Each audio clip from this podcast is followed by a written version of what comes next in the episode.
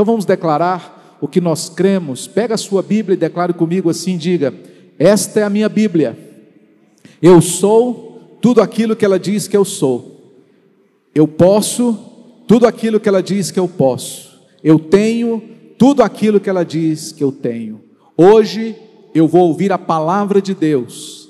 A minha mente está alerta, o meu coração receptivo.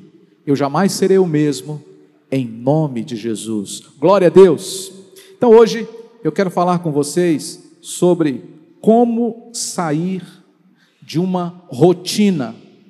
entenda rotina não apenas aquela questão de agenda, mas eu, eu falo rotina, é aquele ciclo vicioso que muitas vezes o homem ele se encontra e não consegue se desvincular.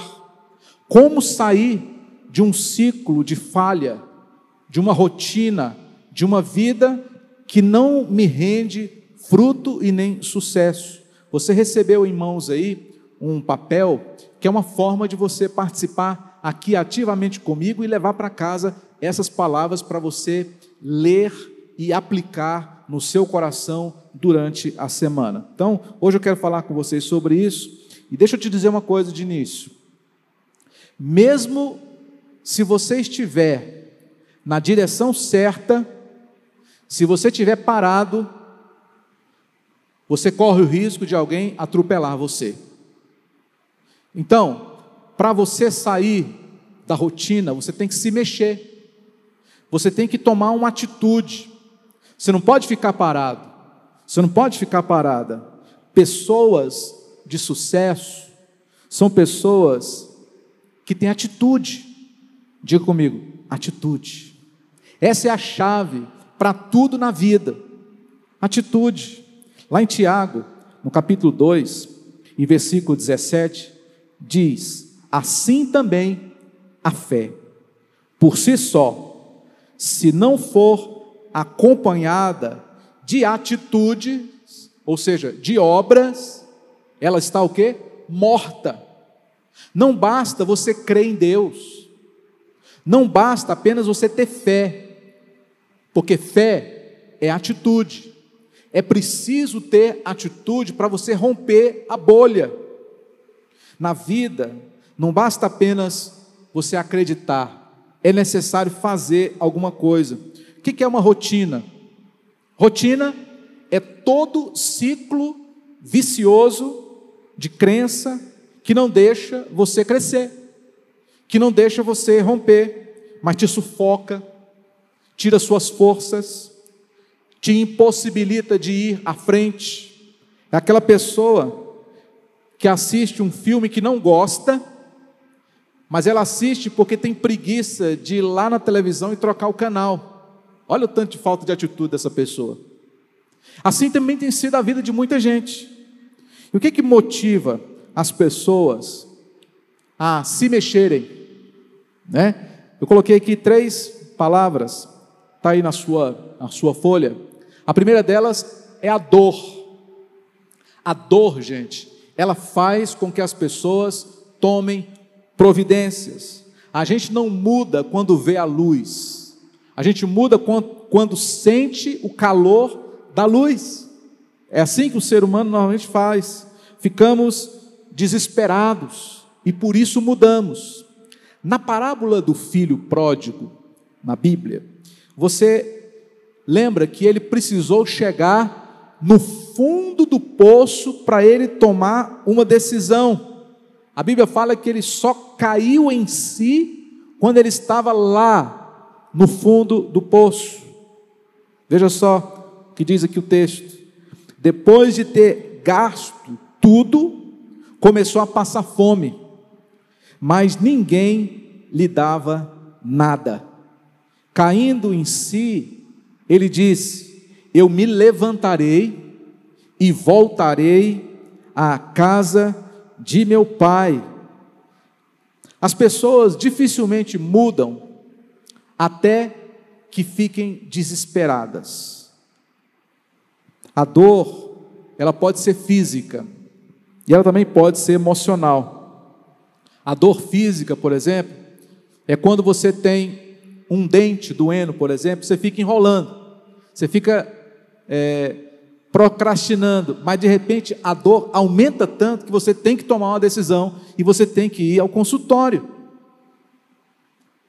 A dor emocional é quando a pessoa chega num nível de depressão tão grande, onde ela começa então a se sentir mal e começa a se sentir doente, aí ela vai tomar providência por conta justamente dessa dor física e também dessa dor emocional. Lá em Provérbios diz assim: olha, um castigo severo que nos deixa com muitas dores ajuda a vencer o mal e limpar a mente do pecado. A segunda coisa que faz com que as pessoas se mexam é pressão. Né? A pressão é algo que, que com certeza faz com que a pessoa saia da rotina rapidinho. Por exemplo, o médico chega para você e fala: você tem que emagrecer 50 quilos, senão você vai morrer. Aí a pessoa fala: então tem que tomar providência. Aí o seu chefe diz para você assim: você precisa alcançar e bater tal meta, senão você vai ser demitido. Ou né? Pode ser também que você tenha lá que fazer uma prova e você precisa estudar para tirar 10, porque você só vai receber a bolsa se você tirar 10. Então, essas pressões, elas também fazem as pessoas se mexer. Faz ou não faz? Faz. Faz sim. Quando, lá em 1 Reis, Deus falou com Elias, olha só que interessante. Disse Deus: o riacho lhe fornecerá água para beber. Então Elias foi para o riacho de Querite e ficou lá. Algum tempo depois, o que, que aconteceu? O riacho secou. Então, o Senhor disse a Elias: Agora levante-se e vá. Isso já aconteceu na sua vida? Às vezes está num lugar que Deus te colocou mas de repente o riacho secou. Aquela fonte, de repente, secou. O que, que vai acontecer? Você vai ter que sair dali. Você vai ter que se mover daquele lugar e vai ter que partir para outra. Vai ter que viver em outro lugar. Foi o que aconteceu aqui. Levanta-se e vá. Foi o que Deus falou para o profeta. E a terceira coisa que motiva as pessoas a se mexerem é a perspectiva, tá? É a perspectiva. Paulo, que é o principal personagem que nós estamos falando aqui nesse, nesse tema de sucesso, ele estava na estrada para Damasco e ele teve um lampejo, uma percepção, uma inspiração, uma visão de Deus. E olha só, de repente, brilhou ao seu redor uma luz vinda do céu, ele caiu por terra e ouviu uma voz quem és tu, Senhor? perguntou Paulo. Eu sou Jesus. Agora, levante-se e entre na cidade. Alguém lhe dirá o que você deve fazer. A única motivação genuína, na minha opinião, é perspectiva. Porque a tendência é, se você muda por causa da dor, ou por causa da pressão, na hora que acabar a dor e diminuir a pressão, o que, que vai acontecer? Você vai voltar ao que era antes. Mas a perspectiva não. Quando você muda de perspectiva, aí a sua vida também muda. Então você não pode viver na base da pressão. Você não pode só se mover na base da dor. Você precisa se mover na base da perspectiva, da visão, da revelação de Deus. Como sair da rotina. Vou dar seis passos. Eu vou pedir para você preencher aí na sua folha cada um deles, tá bom? Primeiro passo. Escreve aí. Assuma. Assuma a responsabilidade é minha. Primeiro passo para você vencer é você parar de esperar pelos outros. É você parar de culpar os outros é você parar de esperar re, reparação dos outros, justiça própria. A primeira coisa que você precisa fazer é assumir a responsabilidade pela sua vida, assumir a responsabilidade pelas suas decisões e agir. Há três atitudes a tomar. Tem três tipos de pessoa: aquela que acusa, aquela que dá desculpa e aquela que admite. Você quer ser qual delas? Você vai continuar a vida inteira dando desculpas? Você vai continuar sempre é, acusando os outros? Ah, eu sou assim porque quando eu era criança, minha mãe, ela me jogou debaixo da água fria, por isso até hoje eu tenho isso. Não, para com isso, irmão. Uma vez ou outra, você tem que se libertar dessas coisas. Você não pode a vida inteira continuar projetando nos outros uma responsabilidade que é sua. Olha o que diz aqui Provérbios: um homem que recusa a admitir os seus erros nunca será um vencedor. Mas o que confessa seus pecados e deixa, será perdoado. O primeiro passo para você se libertar de um ciclo vicioso, de rotina, de uma maldição, de um ciclo de derrotas, é você assumir a responsabilidade como se fosse sua.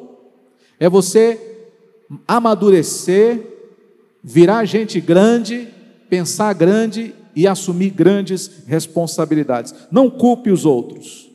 Admita, essa escolha vai te fazer feliz. Amém? Número dois, escreve aí. Creia. Escreve aí. Você tem que crer. Creia, eu posso mudar. Pare de dizer, eu não posso, e comece a dizer: Eu posso. Sabia que isso vai fazer uma grande diferença na sua vida? Quando você declara com a sua boca, o milagre acontece. Se você declara que você não pode, você está sabotando os próprios planos de Deus na sua vida. Você precisa crer e declarar com a sua boca que você pode todas as coisas. Isso requer uma reprogramação mental. Olha o que diz aqui a palavra. Mas transformem-se pela renovação da sua mente. Romanos capítulo 12. Quando Deus escolheu Moisés e disse: Moisés, você vai tirar o meu povo do Egito e vai levá-los para a terra prometida. O que, que Moisés falou para Deus? Deus, acho que o Senhor é, veio no endereço errado. Senhor está falando com a pessoa errada. Eu não sou a pessoa mais indicada. Eu não consigo, eu não posso. Aconteceu também com quem? Com Gideão. Deus falou assim: Gideão, forte guerreiro, você vai ser o meu representante para vencer os inimigos e libertar o meu povo.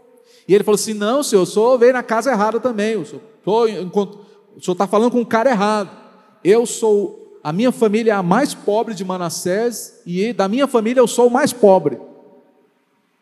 Quando Deus falou para Jeremias, Jeremias, você vai ser profeta às nações e vai falar aquilo que eu colocar na sua boca. Jeremias também falou assim: Não, Senhor, eu não passo de uma criança. Você entendeu como é que é o ser humano?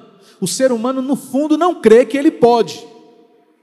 Ele continua argumentando com Deus de que ele não é a pessoa escolhida, de que ele não tem capacidade. Quando você pensa assim, você está excluindo completamente o Espírito Santo. Você está contando só contigo mesmo, com você mesmo.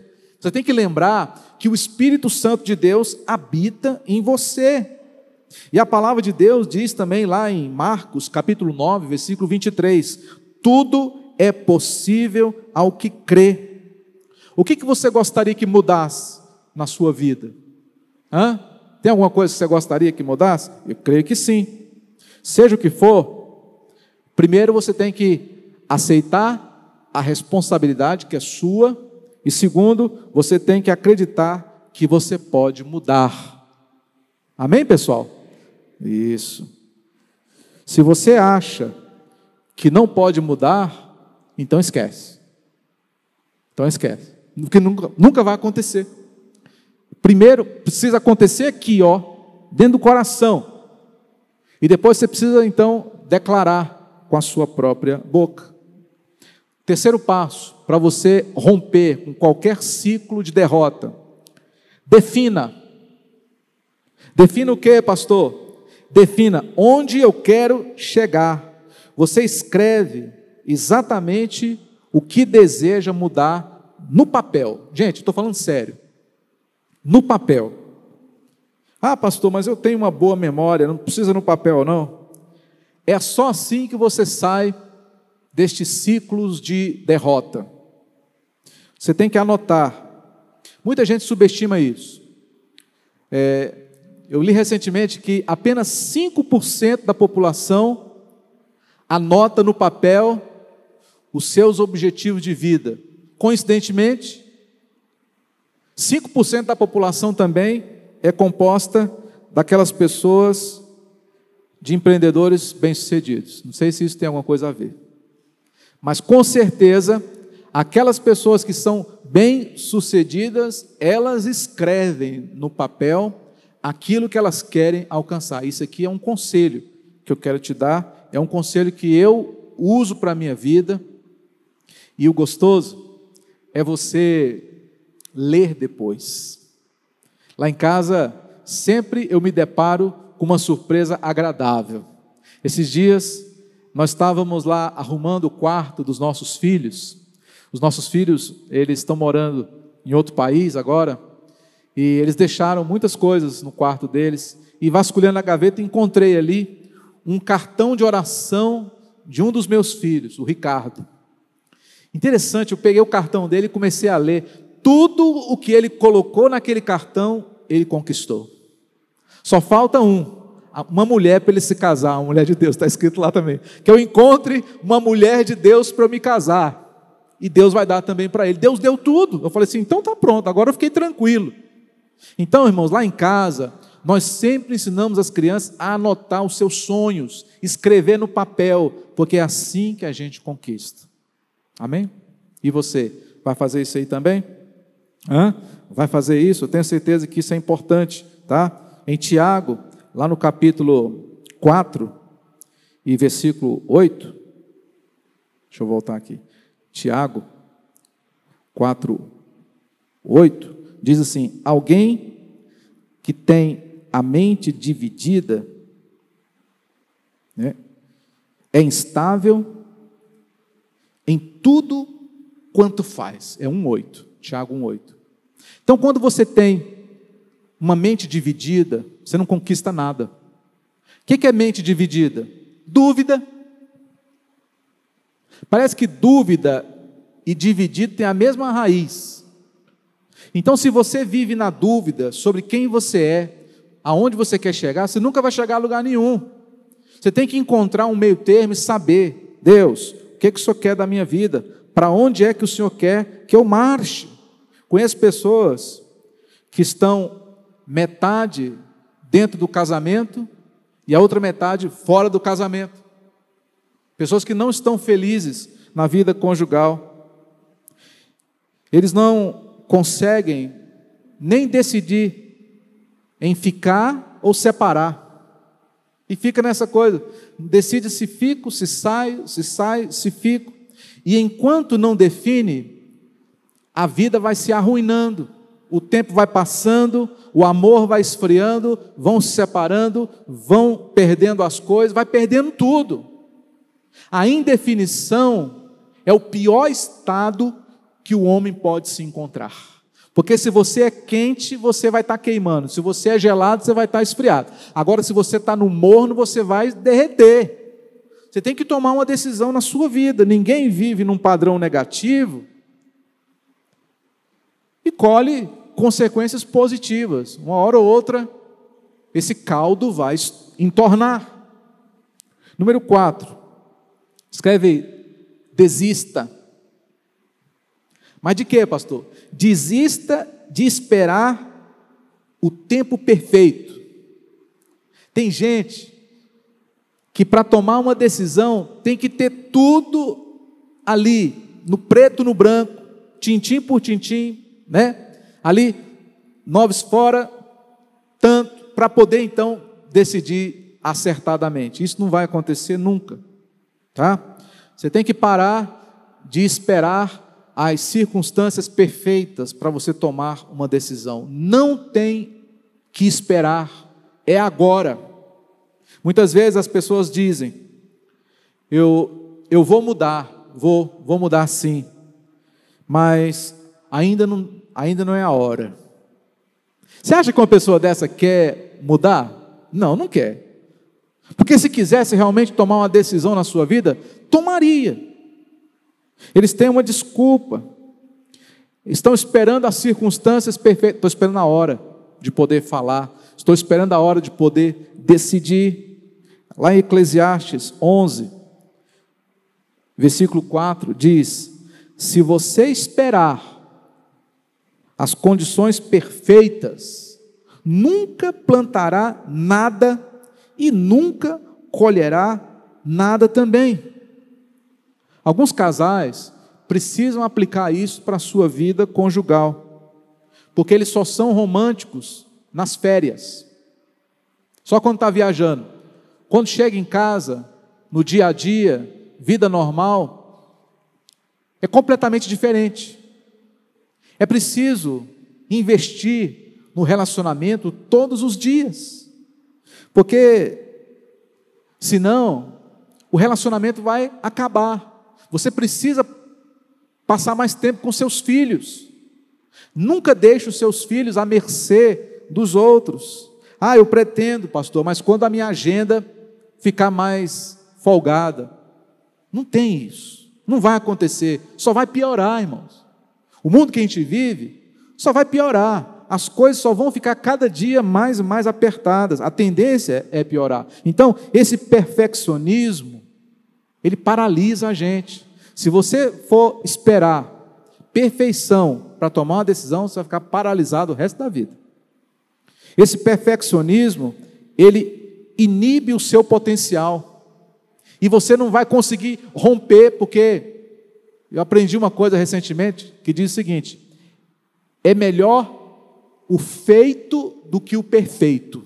Você concorda comigo? É melhor feito do que perfeito. Porque o, o cidadão quer que esteja perfeito, então ele nunca vai fazer. Faça, nem que seja de forma imperfeita. Se você quer se libertar deste ciclo de rotina, você precisa, em primeiro lugar, lembra? Você precisa assumir a responsabilidade que é sua, você precisa acreditar que você pode esclarecer o que você quer e não esperar circunstâncias perfeitas. E não esperar. Número 5, isso aqui é importante. Exercite. Exercite o seu corpo. Presta atenção aqui no que eu vou te falar. Olha só. Deus, Ele criou o seu corpo. Jesus, ele comprou o seu corpo com sangue precioso. E o Espírito Santo habita no seu corpo. Então, o seu corpo é importante, sim ou não? É. O nosso corpo é importante, porque Deus está conosco. Em 1 Timóteo, versículo 8 do capítulo 4, fala assim: o exercício físico tem valor. A maioria das pessoas está cansada demais para mudar. Não é uma questão de saber, mas uma falta de disposição para fazer. Deus, Ele fez o seu corpo para atividade, não para ficar parado. Uma das razões porque vocês não conseguem organizar suas finanças, seu casamento, suas tarefas com seus filhos, é porque vocês estão fisicamente cansados. E se você estiver fisicamente cansado, isso vai afetar na sua tomada de decisões. Isso vai afetar. Então vocês reparam que hoje os hospitais eles fazem de tudo para que o paciente tenha alta logo.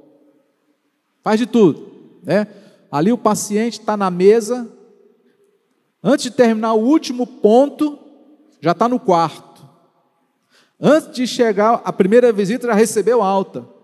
Por que, que os hospitais eles têm feito isso? Porque os hospitais sabem que a inatividade mata. Se a pessoa ficar lá internada, passiva, neutra, parada, ela só vai piorar. Em casos, é necessário que a pessoa vá para casa, bota o pé no chão, vai andar, vai se exercitar, vai viver a vida comum da sua família. É assim que tem que acontecer. A maneira mais rápida de se curar é se mexer. Essa imobilização é necessária por um tempo, mas na primeira atitude, você tem que romper, você tem que mudar. Certa vez, em 2013, eu fiz uma cirurgia no pé, tornozelo, e fiquei 90 dias sem pisar no chão. Você imagina o que é 90 dias sem poder pisar no chão? Quando foi para pisar pela primeira vez, foi um, foi um susto.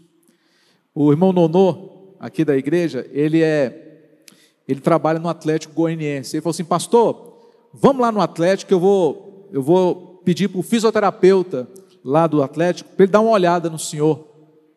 E eu peguei e fui, né, todo inocente.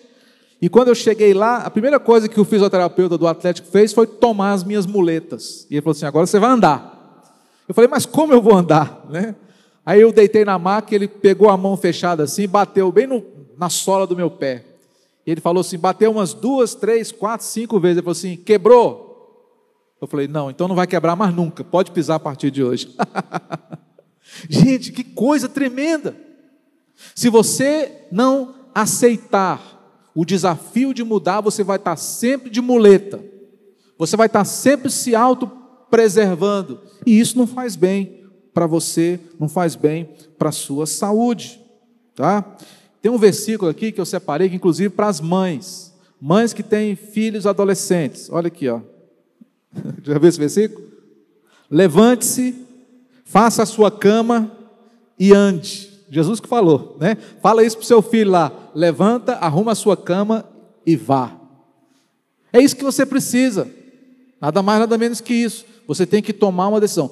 Várias vezes, Deus falou: levanta-te para Paulo, levanta-te para Elias, levanta-te para o filho pródigo, levanta também para você.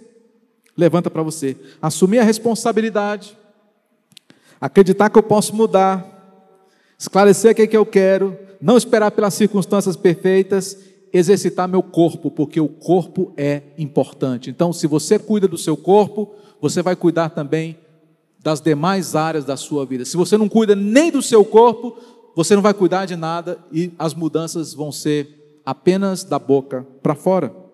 E por último, não menos importante, escreva aí. Eu, eu usei essa expressão aqui, manda brasa. Você entende o que é manda brasa, né? Manda brasa, irmão. Comece hoje mesmo. Comece hoje mesmo. o marido falou para a esposa: É, eu preciso dar um jeito na minha vida. Ela falou assim: então puxa o gatilho. Porque tem muita gente que fica nessa história de que, ah, eu preciso dar um jeito na minha vida. Então dê logo um jeito na sua vida. As pessoas estão sempre mirando lá na frente, né? Olha só, é, pastor, qualquer dia desses eu vou fazer diferença na minha vida. Então puxa o gatilho, qualquer dia desses.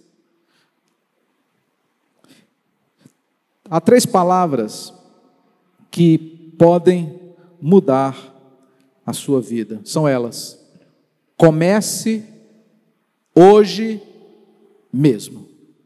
Tá, pessoal? Comece hoje mesmo. Isso é algo tremendamente espiritual. Lá em Provérbios, diz assim: ó, não fique orgulhoso das coisas que vai conseguir no futuro, porque você não sabe o que vai acontecer amanhã. A maior tragédia da vida, presta atenção aqui, é desperdiçar a vida. Essa é a maior tragédia. A coisa mais importante que você tem são os anos de vida. E a pior coisa que tem é a pessoa que perde tempo. O que você precisa fazer para mudar? Você precisa de sofrer, ser pressionado ou mudar de perspectiva. Entendeu, pessoal? Tem que mudar de perspectiva. Tem que abrir os olhos, levantar a cabeça e enxergar o que você tem pela frente, o que, Deus preparou para você. Seu riacho secou, levanta e vai para outro lugar. Lá você vai encontrar água e provisão. Ah, eu não vou conseguir, os recursos acabaram. Uai, você não crê em Deus, não? Você não crê no Deus da sua provisão? As pessoas de sucesso sempre recomeçam porque tem uma perspectiva que as impulsiona, que as motiva, que faz com que elas vão em frente. O pior erro da vida é adiar um compromisso com Deus. Tá, pessoal? O maior erro da vida é você protelar um compromisso com Jesus. Olha só, em 1 Reis, capítulo 18, versículo 21 diz: Por quanto tempo vocês vão ficar entre duas opiniões, sem se decidirem por uma delas? Se o Senhor é Deus, sigam a Ele. Porque esse negócio de ficar dividido entre duas opiniões, isso é desgastante. Até quando você vai ficar é, esperando ou deixando Deus esperar para tomar uma decisão na sua vida? Quanto tempo mais você vai levar para tomar uma decisão? Em Coríntios 6, verso 2 diz: Hoje é dia de salvação. Hoje é dia de salvação. Então, antes de orar por vocês nessa noite, eu quero que vocês façam três perguntas. Essas três perguntas estão tá aí na folha que eu entreguei na sua mão.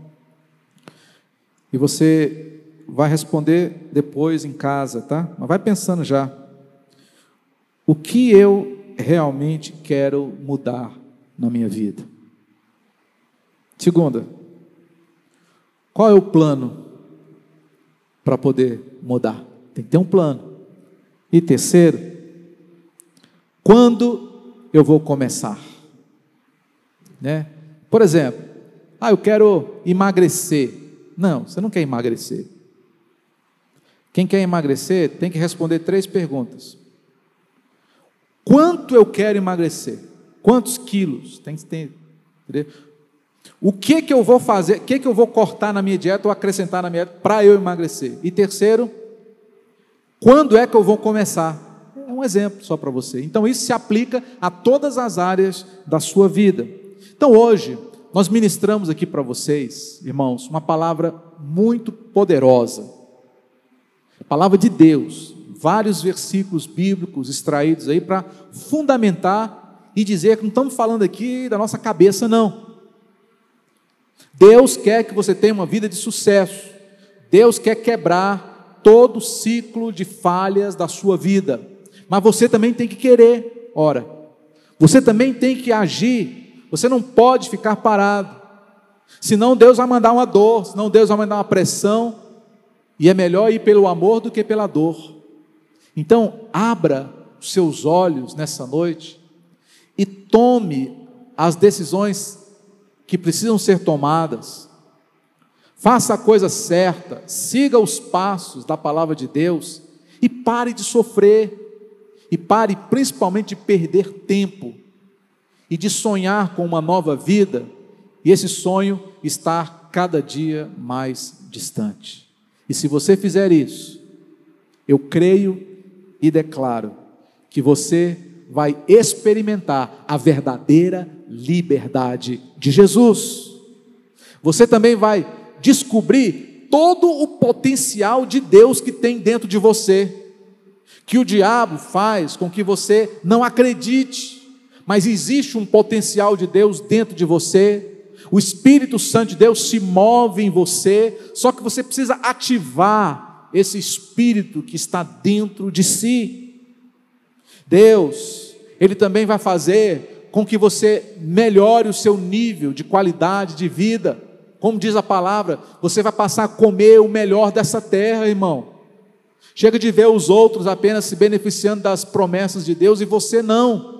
Toma uma atitude na sua vida e coma o melhor dessa terra. Você vai alcançar o seu destino e vai se tornar tudo aquilo que Deus criou você para ser. Amém? É nessa fé que eu ministro hoje essa palavra no seu coração. E eu espero que essa palavra ela encontre um lugar todo especial aí na sua vida e que você possa é, dar o primeiro passo. Não espera para amanhã já não. Começa hoje, hoje mesmo. Não espere as circunstâncias perfeitas. Tome uma decisão. Como disse a irmã certa vez, muda de vida, que a sua vida muda. Né? Em outras palavras, muda de vida que a vida muda. Se você mudar de vida, você vai ver mudanças na sua vida também. Então só depende de você, porque Deus está desejoso de fazer mais na sua vida. Você só não é mais abençoado porque você não quer. Porque se depender só de Deus, você seria a pessoa mais feliz e mais bem-sucedida da terra. Amém.